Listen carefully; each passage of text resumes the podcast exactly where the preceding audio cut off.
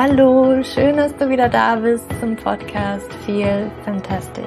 Natürlich feminin gesund, der Podcast für alle Frauen, die ihr Leben und ihre Gesundheit in die eigene Hand nehmen wollen. Mein Name ist Julia und heute habe ich wieder einen ganz besonderen Podcast für dich. Und zwar habe ich mich mal wieder hingesetzt und tief gegraben und sehr viel über die ketogene Ernährung recherchiert. Du findest zwar schon in meinen Büchern auch etwas über die ketogene Ernährung und wie sich das auf Frauenkörper tatsächlich auswirkt, aber ich möchte das heute hier nochmal in dieser Podcast-Folge und auch als Artikel, den du tatsächlich auf meiner Website findest, das findest du in den Show Notes, ja, da findest du nochmal alle wirklich Details, was das wirklich für die Frauen bedeutet und warum das nicht immer unbedingt so gut ist, obwohl das auch sehr propagiert wird von manchen Personen. Aber ja, die Details, die erfährst du auf jeden Fall im Podcast oder im Artikel. Aber bevor wir richtig starten, wollte ich dir Bescheid sagen, dass es Hormonfood endlich in der Sommeredition gibt.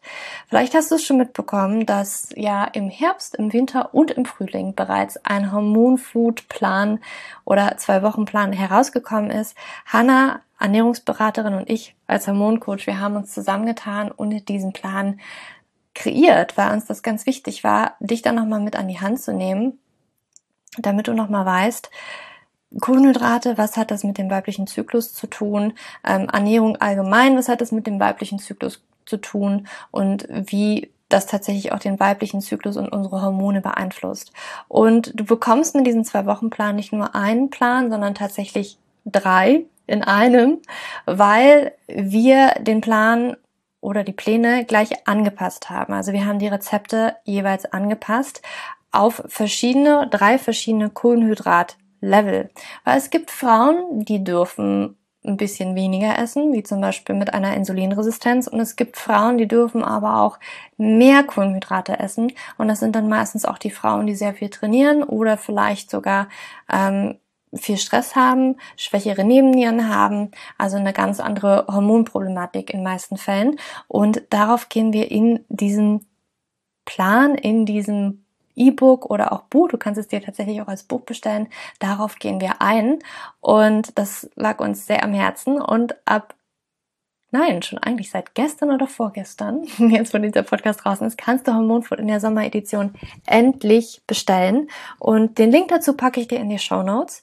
Und weil ich ganz häufig auch über die ketogene Ernährung gefragt werde, die ja eigentlich auch mit Kohlenhydraten sehr stark zu tun hat, weil das ja eine sehr Low Carb, wenn nicht fast sogar No Carb Ernährungsweise ist, ähm, habe ich dir diesen Podcast oder auch den Artikel, den du online auf meiner Website findest, jetzt hier nochmal eingesprochen, so dass du wirklich nochmal die Infos hast zu dieser Ernährungsform, ob es sich wirklich lohnt, das auszuprobieren, unter welchen Umständen man das vielleicht unbedingt gar nicht ausprobieren sollte, wann es sich eventuell doch lohnen könnte, das auszuprobieren.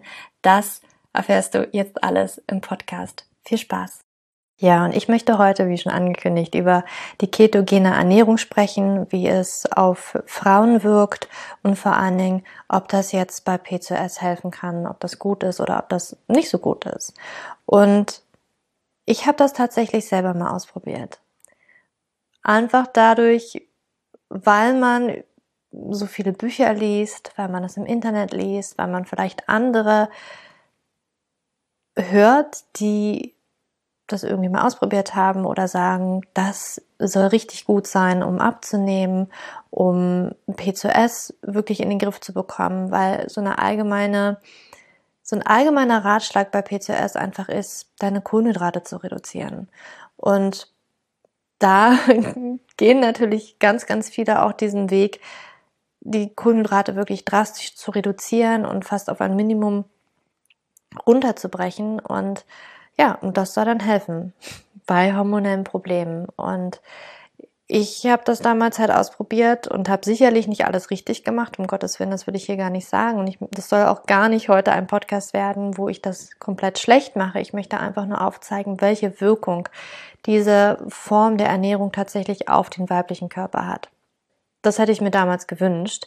Einfach diese Perspektive noch auf auf den weiblichen Körper, auf die Hormone. Das habe ich damals halt nicht gefunden und bin so blauäugig einfach in dieses Experiment gestartet. Und das ging bei mir aber sowas dermaßen nach hinten los, weil es mir damit eigentlich noch schlechter ging als vorher und ich vielleicht kein PCOS mehr hatte. Also in dem Sinne hat es mir da vielleicht geholfen, aber ich war dann äh, in einer Nebennierenschwäche drin. Also ich habe meinen Körper damit echt geschadet mit dieser Ernährungsweise. Bevor ich da jetzt überhaupt loslege, richtig, will ich erstmal noch sagen, was ist denn die ketogene Ernährung? Was ist denn das Besondere daran? Man könnte diese Art Diät, ich, ich nenne es auch bewusst Diät, weil das eigentlich nichts ist, was man auf eine lange Sicht wirklich beibehalten kann. Das ist, das ist fast nicht umsetzbar. Also ich, ich weiß nicht, wer das tatsächlich dauerhaft macht und wem es damit ähm, gut geht, dauerhaft. Das, deswegen nenne ich es auch eher Diät fast. Und es ist im Prinzip eine Low Carb, High Fat Diät. Also nichts weiter ist es eigentlich. Meistens besteht, also es gibt sicherlich verschiedene Formen, aber ich sag mal so, die Standardformen sind 75 Prozent Fett in unserer Ernährung pro Tag, 20 Prozent Proteine, beziehungsweise auch Eiweiß, ein anderes Wort dafür, und halt maximal oder rund 5 Prozent Kohlenhydrate. Ja, und das ergibt so, je nachdem, wo halt dein persönlicher Kalorienbedarf ähm, ist, sind das ungefähr, weiß ich nicht, 25 Gramm Kohlenhydrate am Tag, vielleicht für, für eine normale Frau. Ja, also eigentlich geht's nicht über 50 rüber, sage ich mal so. Nicht über 50 Gramm Kohlenhydrate. Und das ist halt ziemlich wenig, wenn man halt bedenkt, dass schon eine einzige Banane ähm, dich zwar nicht vielleicht unbedingt über die 50 Gramm Kohlenhydratgrenze bringt, aber tatsächlich ähm, über die 25 Gramm Kohlenhydratgrenze. Also eine Banane ist das Maximum, was du dann pro Tag essen kannst und bist da wahrscheinlich schon ziemlich ausgereizt mit deinen Kohlenhydraten. Und der Sinn hinter der ketogenen Ernährung ist tatsächlich in die Ketose zu kommen. Also für gewöhnlich bezieht unser Körper die Energie aus Kohlenhydraten, aus Glucose. Kohlenhydrate, das sind ja ganz viele Zuckermoleküle, Glucose, Laktose und so weiter aneinandergereiht und unser Körper braucht halt diese Glucose, um das eben ja in Energie umzuwandeln. Das ist die beliebteste Energieform im Körper, vom Gehirn auch super gern benutzt, verwendet, damit wir einfach klar denken können und damit wir einfach Energie auch in den Muskeln haben und so weiter und so fort. Bei der ketogenen Ernährung finden wir das aber nicht mehr. Also wir reduzieren das ja drastisch, so dass der Körper einen anderen Energiegewinnungsprozess her, also da muss ein anderer Energiegewinnungsprozess herhalten. Das heißt, unser Körper muss irgendwie umschalten, umswitchen. Und diesen Mechanismus haben wir immer auch wenn wir fasten und das ist ja auch evolutionsbedingt total wichtig, dass wir da irgendwie so einen Umswitch-Modus haben, wo wir vielleicht nicht mehr auf Glucose angewiesen sind, sondern er hat dann die Möglichkeit, Fett. Ja, deswegen auch ketogene Ernährung ist wirklich hoch in Fett. Ähm, das kann der Körper in der Leber umwandeln oder ist dann sozusagen auch dazu gezwungen, diese Fettsäuren zu nutzen und umzubauen in Ketonkörper. Und aus diesem Ketonkörper kann der Körper dann wieder Energie herstellen. Also das ja, fungiert dann als Energiequelle, wo dann wieder um ATP und so weiter hergestellt werden kann. Und ATP ist so diese Energiequelle, die unser Körper braucht. Ja, also da wird Glucose zum Beispiel verwendet, um ATP auch herzustellen. Und dann haben wir halt Ketonkörper und die haben wir halt nur, wenn wir keine Glucose mehr im Körper haben. Das heißt, es braucht auch eine, eine gewisse Zeit, bis der Körper überhaupt in diese Ketose kommt das kann tatsächlich bis zu zwei Wochen dauern, je nachdem, wie auch der Körper, wie wir das gespeichert haben. Weil wir haben ja auch Glukosespeicher im Körper, Glykogen. Und das ist natürlich der erste Speicher, der erstmal auch herangezogen wird vom Körper. Und das muss erstmal alles leer sein. Und dann braucht es natürlich auch ein bisschen so eine Einstimmungsphase. Es ist natürlich auch schon extrem schwierig, das von heute auf morgen so drastisch runter zu reduzieren. Also jetzt mal komplett keine Kohlenhydrate zu essen, das kann schon recht schwierig sein. Und da kann es halt vom Körper auch eine gewisse Zeit brauchen, bis er wirklich diesen Switch im Körper machen kann, da von Glucose, Energiegewinnung auf Ketonkörper, Energiegewinnung umzuschalten. Und man sagt der ketogenen Ernährung halt verschiedenste Vorteile nach. Also der Blutzucker soll sinken, entzündungshemmend soll diese Ernährungsform sein, die Fettverbrennung soll gefördert werden, bessere, Kon bessere Konzentration. Und auch ich habe das damals deswegen eigentlich angefangen, ne, weil ich ich hatte dann, also ich, das war gerade bei mir so der Prozess, okay, ich will jetzt wirklich die Pille endgültig absetzen. Und ich habe dann auch Veränderungen in meinem Körper festgestellt, als die Pille halt, als ich die abgesetzt habe. Und ich wollte, also ich hab, ich war jetzt nicht unglaublich dick, aber irgendwie das war halt ungewohnt und ich dachte so, hm, das ist jetzt nicht so, das ist nicht so ich und ich wollte da gerne etwas dran ändern und habe halt gedacht, okay, das soll ja der heilige Gral sein. Die Kohlenhydrate sind ja so, so schlecht, wie uns das ja irgendwie, also damals war das noch ganz krass. Ich weiß nicht, ob das heute auch immer noch so krass ist, ja, oder vielleicht war ich auch in so einer Bubble drin, wo ich einfach immer nur das gelesen habe und das hat mich halt so gefüttert. Die Informationen wurden mir zugefüttert und ich habe das dann halt auch geglaubt, dass das einfach unglaublich gut für die Fettverbrennung ist und wahrscheinlich gesteigerte Konzentration und so weiter und so fort. Und ich habe es dann einfach ausprobiert und es gibt aber auch Nachteile von dieser Ernährungsform und das eine, was ich, das habe ich schon angedeutet, ist einfach, dass es, dass, dass man nur langsam in diese Ketose reinkommt. Und Ketose ist wirklich der Sinn hinter der ketogenen Ernährung. Da möchte man reinkommen, weil erst dann werden Ketonkörper tatsächlich äh, vom Körper produziert. Und wie gesagt, das kann bis zu zwei Wochen dauern. Und auch, das ist gar nicht so einfach, da drin zu bleiben in dieser Ketose. Ja, also du musst da wirklich die, die Kohlenhydrate so drastisch reduzieren und sobald du da mal irgendwie ein Gramm drüber bist, hat der Körper halt genug Glucose, um da wieder die Energie herzuziehen. So nach dem Motto, er ist jetzt sehr vereinfacht dargestellt. Aber du kannst halt sehr schnell da rausfliegen. Und was halt auch viele dann machen, ist halt, okay, ähm, ich kann jetzt keine Kohlenhydrate mehr essen. Und sie schwenken dann auch sehr auf tierische Proteine zurück. Ja? Also da wird sehr viel Fleisch gegessen. Und den Fehler habe ich damals sicherlich auch gemacht. Das hat mir absolut nicht gut getan. Aber ich habe dann auch auf einmal halt sehr viel Fleisch gegessen, weil jetzt einfach nur Fett essen, mh, hm, naja. Und der Körper ist aber dazu in der Lage, aus Proteinen auch wieder Glucose herzustellen. Das heißt also, selbst wenn ich keine Kohlenhydrate essen würde, sondern ich ernehme mich nur von Fett und halt Protein und habe ich ein gewisses Maß zu viel an Protein, dann kann der Körper daraus wieder Glucose gewinnen und dann fliegen wir eigentlich aus dieser Ketose raus.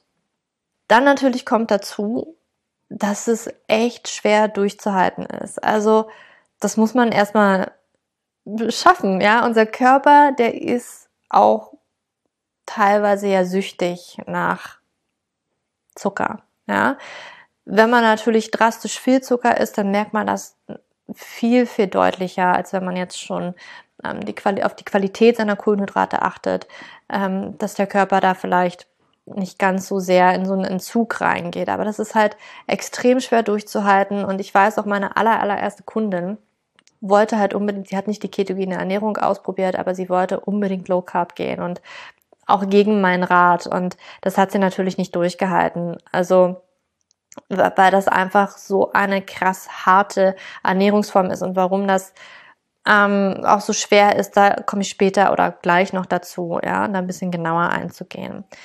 Und auch ein Grund, warum es gerade in den ersten Wochen so schwer ist, ist, es gibt diese ketogene Grippe. Das bedeutet also, durch diesen Entzug von Zucker da passiert ganz viel im Körper. Also es ist wirklich wie, als wenn man auf einen Entzug von einer bestimmten, von einer Droge geht, ja, wo, wo man dann nur immer hört, okay, die müssen jetzt wirklich da weggesperrt werden, äh, in Anführungsstrichen, ja, dass man einfach da nicht konfrontiert wird mit mit ähm, seiner Sucht, dass man da wieder zurückfällt. Und mit Zucker ist das natürlich ziemlich schwer und mit Kohlenhydraten, aber wir haben dann so Symptome, dass man auf einmal Kopfschmerzen hat, dass man die Konzentration erstmal total nach unten geht, dass wir vermehrt Heißhunger haben, dass wir ähm, Schwindel haben, Verstopfung, also dass die Verdauung sich ändert und so weiter. Und das ähnelt halt so, so Grippesymptomen teilweise auch. Und das ist natürlich besonders am Anfang ziemlich schwierig und ich kann mich auch erinnern, ich hatte das auch, ähm, als ich ähm, das probiert habe. Ich weiß noch, das war ein Frühling, das ist jetzt schon echt Jahre wieder her. Und ja, ich hatte dann Kopfschmerzen und mir ging's, also auch die Laune war einfach nicht so gut. Ähm, das hat sich aber dann auch nach ein paar Wochen, ich glaube nach zwei Wochen wieder gegeben. Also ich war da auch eine ganze Weile drin. Ähm, in, in diesem, ich weiß nicht, ob es Ketose ist. Man müsste eigentlich, um wirklich sicher zu gehen, äh, das auch messen. Man kann Ketonkörper messen im Blut. Und das müsste man eigentlich machen, um auch nur mal sicher zu gehen, ist man denn jetzt überhaupt in der Ketose? Ja, wenn man das wirklich ernst ähm, nehmen, nimmt und das durchziehen möchte, dann wäre das sicherlich ratsam, da überhaupt zu testen, macht das gerade überhaupt Sinn, was ich hier alles tue. Und noch negativ, und das ist für mich ein ganz, ganz krasser Punkt auch, ist einfach, die Darmgesundheit leidet sehr unter der ketogenen Ernährung, weil die Darmbakterien, die mögen schon sehr gerne Ballaststoffe und die hat man einfach nicht, wenn wir uns ketogen ernähren. Dadurch, dass halt 5% Kohlenhydrate da drin sind, das ist ein Brokkoli am Tag gefühlt, da kriegst du halt nicht genügend Ballaststoffe rein. Und also für meine Verdauung war das, also sicherlich kann man auch sagen, hm, wenn man so viel Fett isst, dann flutscht das alles nur so durch. Ja, sorry, wenn ich dir jetzt irgendwelche Bilder in den, in den Kopf setze. Aber es ist halt absolut nicht gut für die Darmgesundheit, weil der, die Ballaststoffe werden gebraucht, frisches Obst, Gemüse wird gebraucht, Hülsenfrüchte, auch reich an Ballaststoffen. Das wird einfach gebraucht, damit die Darmbakterien da ähm, gedeihen können, damit der Darm auch gesund bleibt. Und das fällt halt alles komplett weg. Und gerade Frauen auch mit PCOS oder mit Hormonstörungen allgemein, da stimmt das schon im Darm von vornherein nicht. Ne? Natürlich kann da auch ganz viel anderes äh, mit reinspielen aufgrund von zu viel Zucker das ist natürlich das andere Extrem. Ne? Zu viel Zucker schadet den Darm auch. Wir müssen da irgendwie eine Balance finden. deswegen, ja, die ketogene Ernährung ist aber auf jeden Fall äh, am anderen Spektrum des Extrems und tut dem Darm einfach nicht gut. Und für Frauen ist halt die ketogene Ernährung meiner Meinung nach einfach absolut nichts. Ich glaube, auch für Männer auf Dauer ist diese Ernährungsform einfach nicht optimal und nicht gut, aber ich fokussiere mich ja auf Frauen.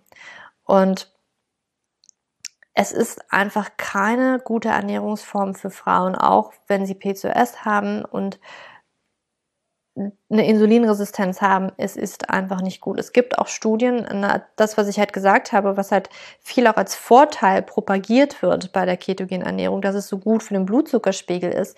Das zeigt sich auch immer wieder und besonders bei Frauen, dass das da genau das Gegenteil bewirkt, dass das extrem schlecht für den Blutzuckerspiegel ist.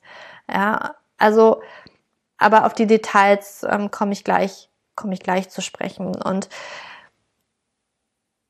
ich habe das, ich habe da wirklich angefangen, das wirklich zu hinterfragen, ob die ketogene Ernährung gut ist. Leider erst nachdem ich in dem Experiment oder nachdem ich das Experiment angefangen hatte und mittendrin war und ich festgestellt habe, hm, also meine Haut, ja, die wird gerade eher schlimmer. Ich habe Sodbrennen, was ich nie in meinem Leben hatte.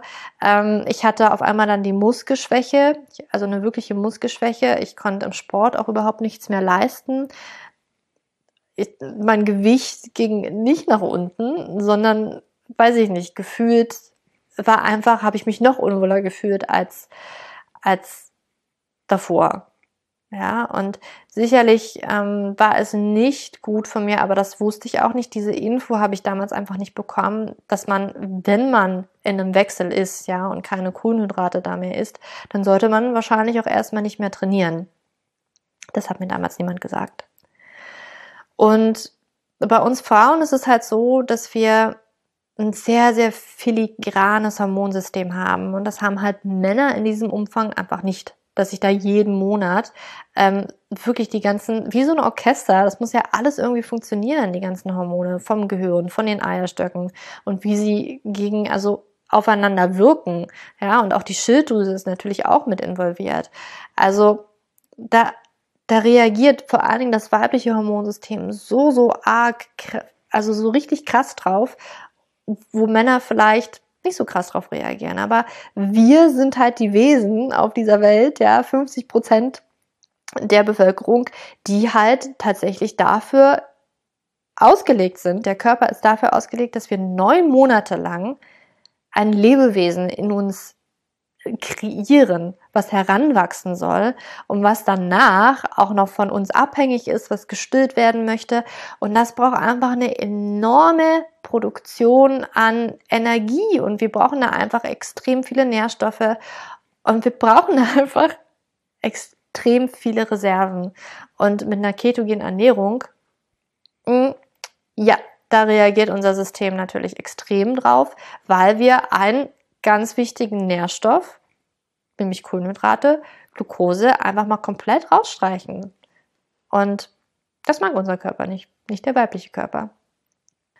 Und der Hintergrund ist dieser, also wie er auf verschiedene Hormone wirkt, diese ketogene Ernährung. Das ist einmal, dass es Stress kreiert. Wenn wir halt einen bestimmten Nährstoff nicht haben oder vielleicht auch wenn wir allgemein zu wenig Kalorien aufnehmen, ja, oder halt hier in diesem Falle zu wenige Kohlenhydrate, dann kreiert das Stress auf unseren Körper. Wir wissen zwar rational, dass wir da genügend Nährstoffe in der Umwelt haben, ja, wir sehen das ja überall, wir brauchen ja nur in den Supermarkt gehen, aber unser Gehirn, ja, evolutionsbedingt, sieht das halt nicht, ne? Das gibt halt nur diesen Mechanismus, ich kriege da von diesem Nährstoff nicht genug rein, das bedeutet Stress ne, und gerät dann in so, so, so eine Art Panikmodus. Und das sorgt dann auch dafür, dass Cortisol ausgeschüttet wird, ja. Und Cortisol ist eigentlich dafür da, damit der Körper äh, Kräfte mobilisieren kann. Und vor allen Dingen ist es dafür da, um den Glucose, Glykogen, Energiehaushalt in unserem Körper auch zu steuern. Das bedeutet also, wenn wir Stress haben und Cortisol deswegen ausgeschüttet wird, dann ähm, ist ist das dafür da, um an die Glykogenspeicher zu gehen. Ja, das ist die gespeicherte Form von Glucose. Das zu nehmen und in Glucose umzuwandeln, damit wir diese Glucose im Blut haben und dann tatsächlich diese stressigen Zeiten überstehen können. Weil da diese Energie von Glucose gebraucht wird, damit wir jetzt entweder wegrennen können oder kämpfen können, weil das ist eigentlich das, was in Stresssituationen von uns gebraucht wird, ja, dass wir einfach überleben können. Und von dem her wirken Kohlenhydrate, besonders stärkehaltige Lebensmittel, zum Beispiel Kartoffeln, sehr beruhigend auf unser Nervensystem, ja. Und sie senken auch Cortisol, weil Cortisol dann ja in diesem Moment nicht gebraucht wird, weil wir haben ja Glucose im Blut, weil wir haben es ja gegessen. Bleiben die aus, dann steigen halt die Cortisolwerte, also bleiben die Kohlenhydrate aus, dann steigen die Cortisolwerte, damit wir einfach Energie haben, damit wir die Energie aus den Glyko ähm, Glykogenspeichern ziehen können. Und wenn das halt komplett wegbleibt und wir auch keine Glykogenspeicher mehr haben, dann kreiert das halt noch mehr Stress auf den Körper. Und das kann halt zu Ungleichgewichten in, in der hormonellen Balance führen, ähm, bis hin auch zum Ausbleiben der Periode, weil einfach etwas ganz Bestimmtes fehlt. Und wenn du das dann auch noch paarst mit zum Beispiel ähm, nochmal zusätzlichen Stress. Also nicht nur diesen Ernährungsstress, den du deinem Körper aussetzt, dass er ähm, keine Kohlenhydrate bekommt, sondern auch noch den, den Stress dazu vielleicht auf Arbeit, im, in der Uni oder durch den Sport, den du vielleicht auch noch betreibst, dann ist das eine Doppelbelastung für den Körper. Zusätzlich hat das auch einen nicht so ganz positiven Effekt auf die Schilddrüse. Für die Umwandlung der Schilddrüsenhormone sind Kohlenhydrate wichtig. Es gibt verschiedene Schilddrüsenhormone. Ähm, wer sich damit ein bisschen genauer auskennt, weiß, dass es da das Schilddrüsenhormon T4 gibt und das Schilddrüsenhormon T3. Du kannst das übrigens auch alles auf meiner Website nachlesen. Also den ganzen Artikel habe ich dir auch nochmal runtergeschrieben, so dass du da das auch nochmal für dich nachlesen kannst, falls das hier in in dem Podcast jetzt nicht, noch nicht ganz so klar ist. Aber es gibt halt T4 und das Schilddrüsenhormon T3. Dabei ist T3 die aktive Form vom Schilddrüsenhormon. Und diese Zahlen sind da dran, weil es tatsächlich, also so ein Hormonkomplex kannst du dir vorstellen, und da sind Jodionen dran. Und an dem einen sind vier und an dem anderen, wenn das abge, da wird ein Jodion sozusagen abgekoppelt und dann sind nur noch drei dran. Und das ist aber die aktive Form der Schilddrüsenhormone, die tatsächlich an den Zellen wirkt und unseren Stoffwechsel damit antreibt. Ja, also das ist dafür da, dass wir schöne Haare haben, dass uns warm ist und so weiter und so fort.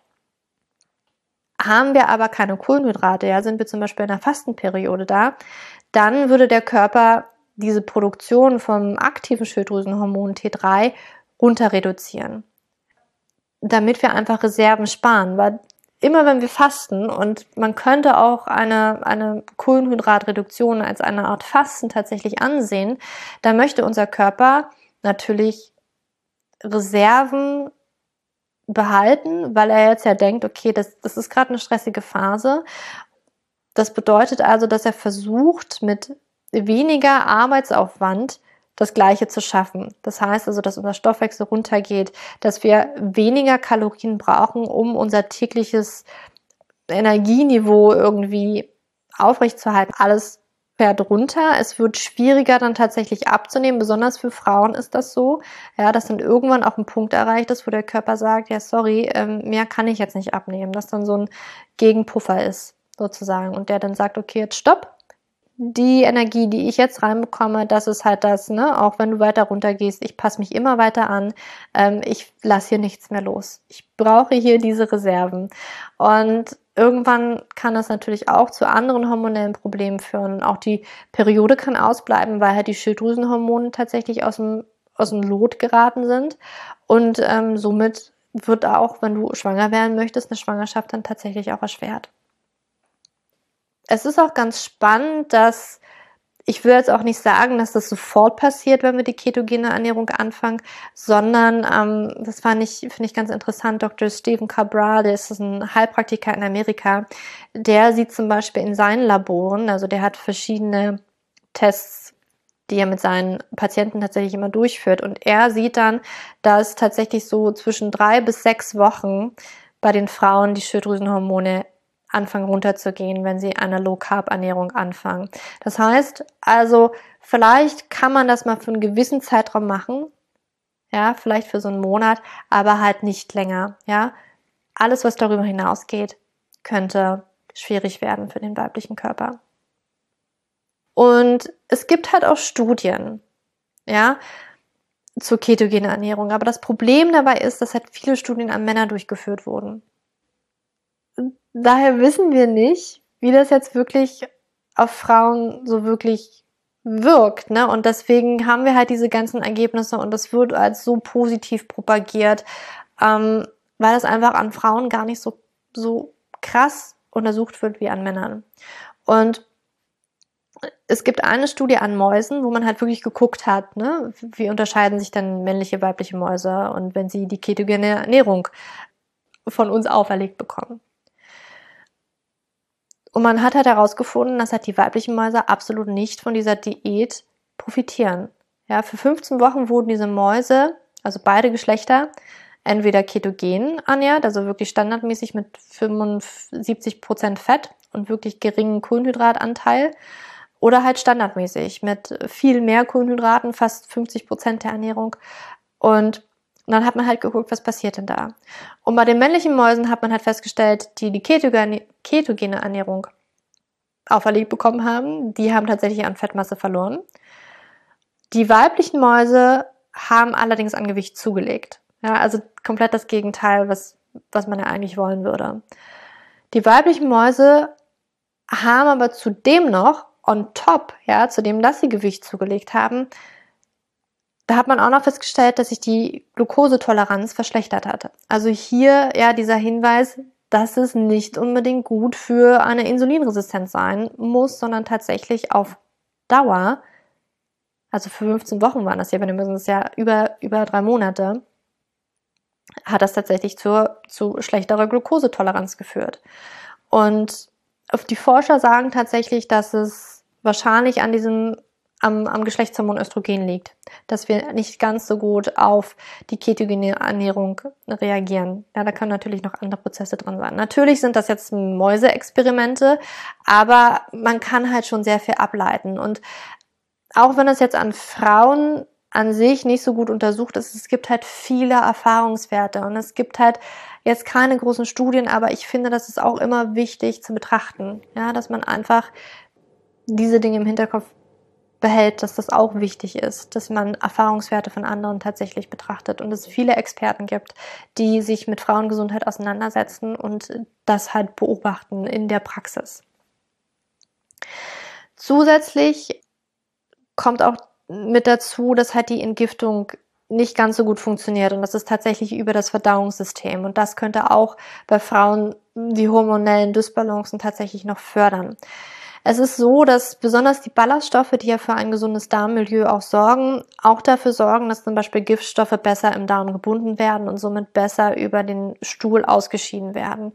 Und auch, auch Hormone, auch Hormone werden über den Darm, also überflüssige Hormone wie zum Beispiel Testosteron und Östrogen werden über den Darm ausgeschieden, über den Stuhl.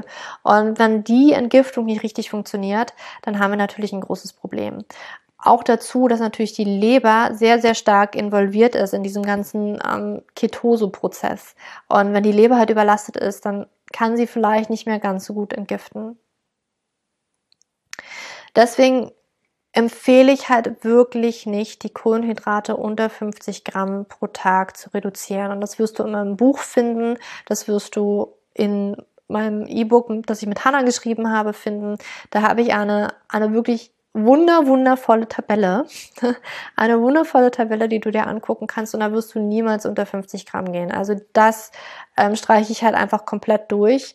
Das sehe ich nicht als sinnvoll an, da wirklich reinzugehen. Und auch wenn du dir das anguckst um, ähm, und mein Buch liest, wirst du halt sehen, dass ich da auch nie wirklich, ich würde da keinen Brokkoli mit reinrechnen. Ich, wenn ich sage 50 Gramm Kohlenhydrate, sage ich halt wirklich kohlenhydrathaltige Lebensmittel wie Haferflocken, wie Kartoffel. Ja, aber sowas wie, also diese Stärke, stärkehaltige Lebensmittel könnte man auch sagen. Stärkearme Lebensmittel, Zucchini, Brokkoli, das zähle ich jetzt nicht so da rein, also überhaupt nicht da rein, ja, weil, also irgendwo muss man auch die Grenze ziehen und ich, besonders Gemüse braucht der Körper halt. Ja, und deswegen sage ich halt wirklich, okay, Nudeln, Kartoffeln, Haferflocken, Banane, darauf beschränke dich und mach das auch nur, wenn du wirklich in die Insulinresistenzrichtung gehst. Ähm, und in meinen Büchern, die ich dir auch in den Shownotes verlinke, damit du da wirklich auch nochmal, wenn du da wirklich gucken möchtest, okay, ich brauche diese Info und ich weiß nicht so richtig, wie ich mich da, wo, wo bin ich dann, ja? Bin ich bei 50 Gramm Kohlenhydrate, bin ich bei höher?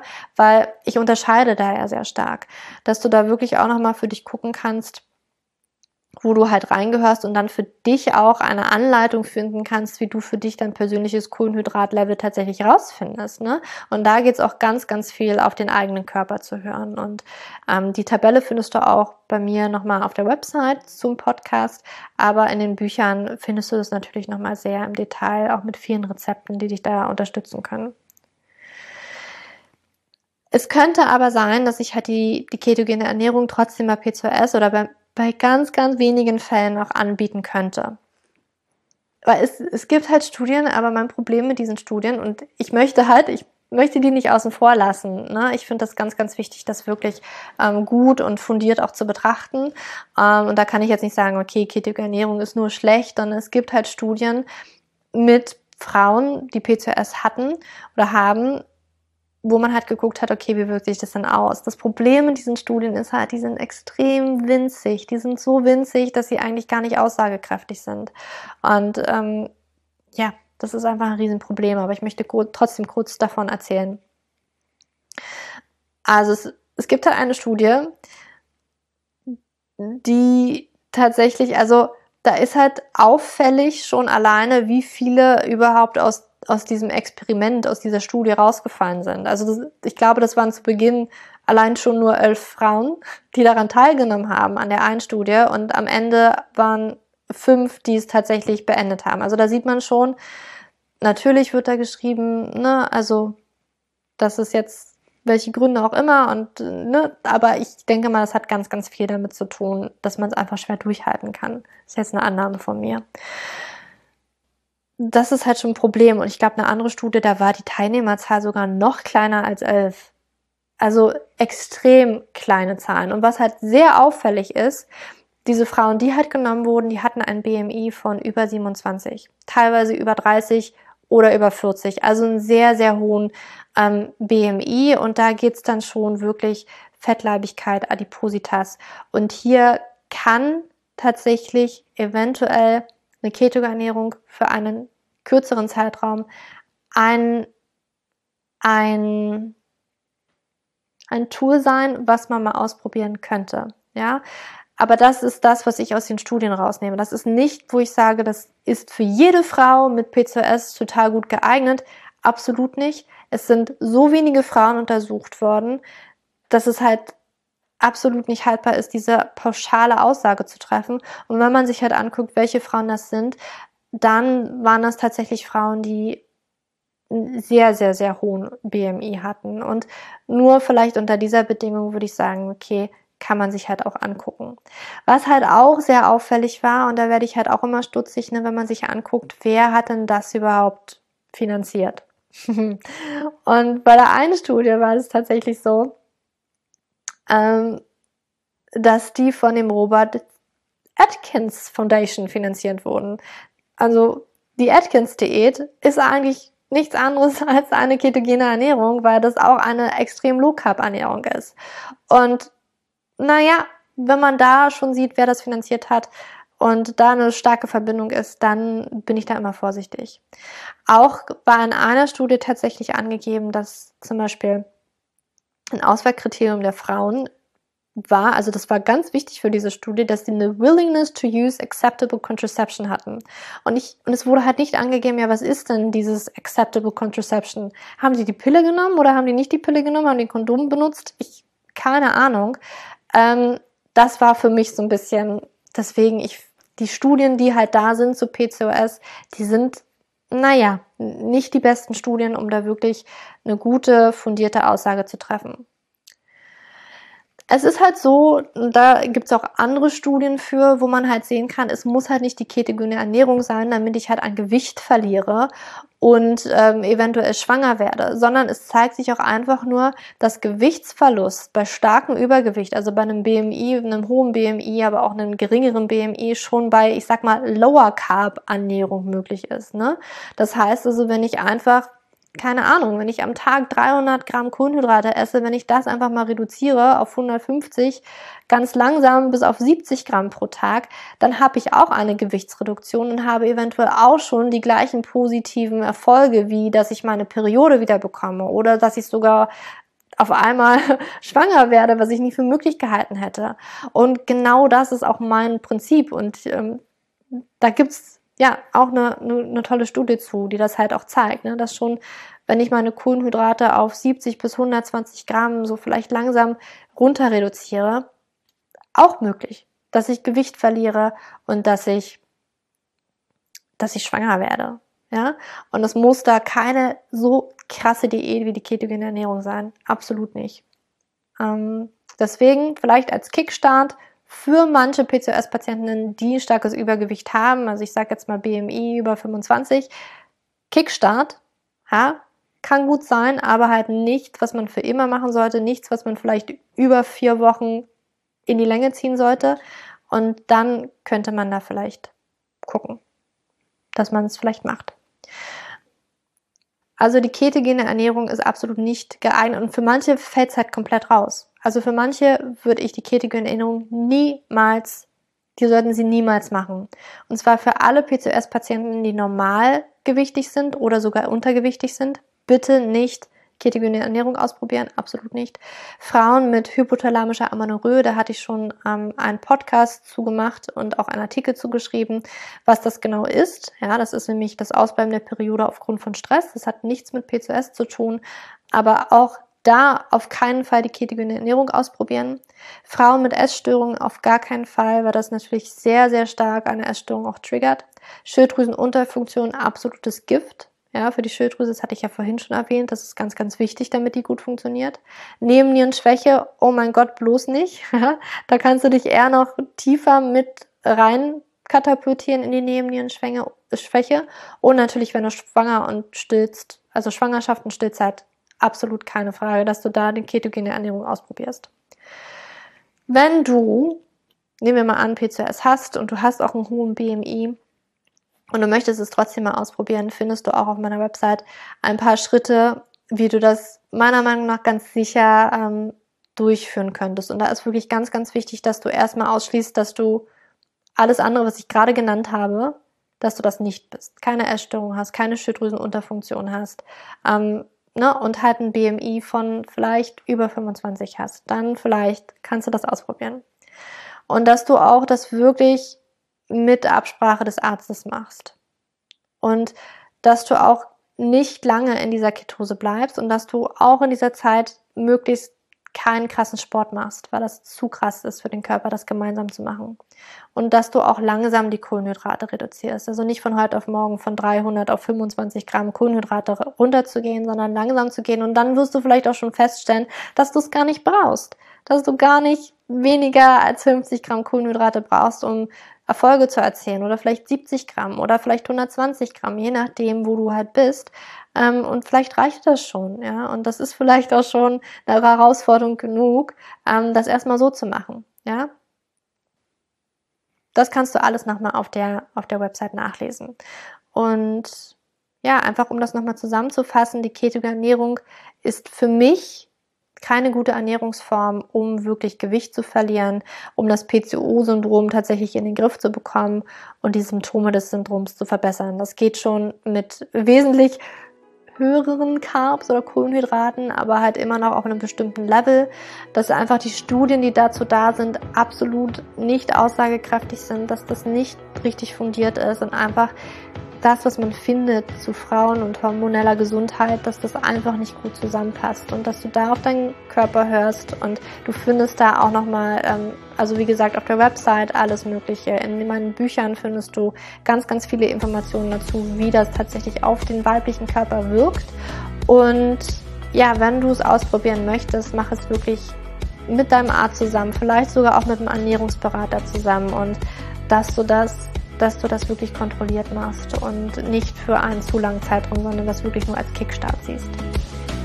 Ja, ich hoffe, du konntest ganz, ganz viel aus dieser Podcast-Folge mitnehmen. Falls du nicht mitschreiben konntest, ich weiß, dass einige von euch immer gerne mitschreiben und die Infos wirklich aufsaugen, dann kannst du das natürlich auch online dir auf meiner Website anschauen. Den Link dazu findest du in den Show Notes. Und ja, nicht vergessen, Hormonfood ja, wo du vielleicht auch mal deine ganz persönliche Kohlenhydrattoleranz herausfinden kannst, ist jetzt online erhältlich. Kannst du jetzt erwerben. Den Link dazu packe ich dir auch in die Show Notes. Und ich hoffe, dass du aus dieser Podcast-Folge ganz, ganz, ganz viel rausnehmen konntest. Falls du Anregungen hast zu Themen, die du unbedingt im Podcast oder auf dem Blog besprochen oder beschrieben haben möchtest, dann schick mir gerne eine E-Mail oder schreibe mir auf Instagram und dann gucke ich, was sich da machen lässt. Und ja, wenn dir das wirklich weitergeholfen hat, meine Podcast-Folge, ich freue mich über jede 5-Sterne-Bewertung, die du mir auf iTunes hinterlässt. Und ja, bei Fragen, Anregungen weißt du, wo du mich findest. Ähm, per E-Mail oder auf Instagram oder auf anderen sozialen Medien, Facebook zum Beispiel. Und ja, ich wünsche dir jetzt noch einen wunder, wunderschönen Tag oder Abend, wann auch immer du diese Podcast-Folge hörst. Für dich umarmt, deine Julia.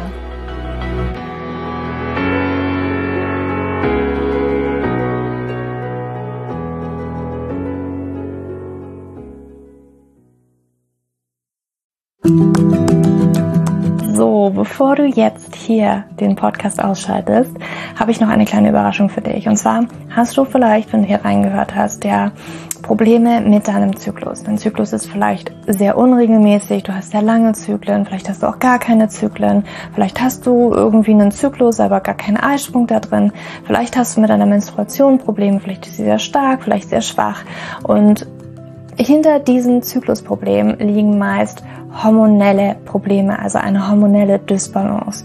Und ich habe herausgefunden, dass es meist vier Haupthormon-Dysbalancen gibt. PCOS, hypothalamische Amenorrhoe, Schilddrüsenunterfunktion oder Nebennierenschwäche, die hinter diesem Zyklusproblem, hinter deinem Zyklusproblem stecken könnten. Und ich habe einen Online-Test entwickelt, der ist komplett kostenlos, der kostet dich 0 Euro, den du einmal für dich ausfüllen kannst online und dann eben ganz bequem in dein E-Mail-Postfach die Hormonstörung oder die Hormondysbalance das Ergebnis bekommst, was auf dich wahrscheinlich eher zutrifft, um dich eben in diese richtige Richtung zu stupsen. Denn es ist so wichtig, dass wir wissen, was liegt denn eigentlich hinter meinen Zyklusdisbalancen? Warum bleibt meine Periode aus? Die Ursachen können so unterschiedlich sein, aber je nachdem, was wirklich die Ursache ist, dürfen wir auch immer ein bisschen anders daran gehen. Ja, das heißt, wenn ich P2S habe, dann äh, bringt mir nicht so viel, wenn ich hypothalamische Amenorrhoe Dinge tue, ja, oder wenn ich eine hypothalamische Amenorrhoe Dinge tue, können die Dinge, die ich bei P2S immer lese, die ich machen sollte, einfach meine Zyklusstörung, ja, oder den Zyklus einfach noch mehr in diesen nicht funktionalen Bereich drücken, ja, weil das einfach nicht die richtige Herangehensweise ist. Und deswegen habe ich diesen Zyklustest entwickelt, damit du für dich wirklich mal in die richtige Richtung gestupst wirst und da wirklich nochmal intensiver reingehen kannst und dass du endlich mal ähm, ein besseres Gefühl dafür hast, worum geht's ja eigentlich bei mir. Ja, warum, worum geht's dir eigentlich? Warum ist mein Zyklus vielleicht nicht gerade so rund? Und ja, das findest du auf meiner Website juliaschulz.net slash Zyklus-Test oder du gehst einfach auf die Startseite meiner Website, ähm, da einfach auf den Hormontest klicken und wie gesagt, der kostet dich wirklich 0 Euro. Du kriegst das Ergebnis ganz easy peasy in dein Mailpostfach und das ist einfach ein gratis Angebot von mir für dich, damit du einfach ein bisschen besser in die richtige Richtung gelenkt werden kannst, weil ich weiß ganz persönlich, wie es ist, wenn man alles Mögliche versucht, aber eben nicht die richtigen Dinge und man einfach nirgendwo ankommt und landet und der Zyklus einfach nicht besser wird, sondern irgendwie gefühlt immer nur schlimmer. Deswegen schau da rein, juliaschulz.net slash Zyklus-Test und ähm, ich schreibe es dir auch nochmal in die Show Notes und ich freue mich, wenn du da einmal vorbeischaust und für dich diesen Test ja, einfach mal machst und für dich ein bisschen mehr in die richtige Richtung gestupst wirst.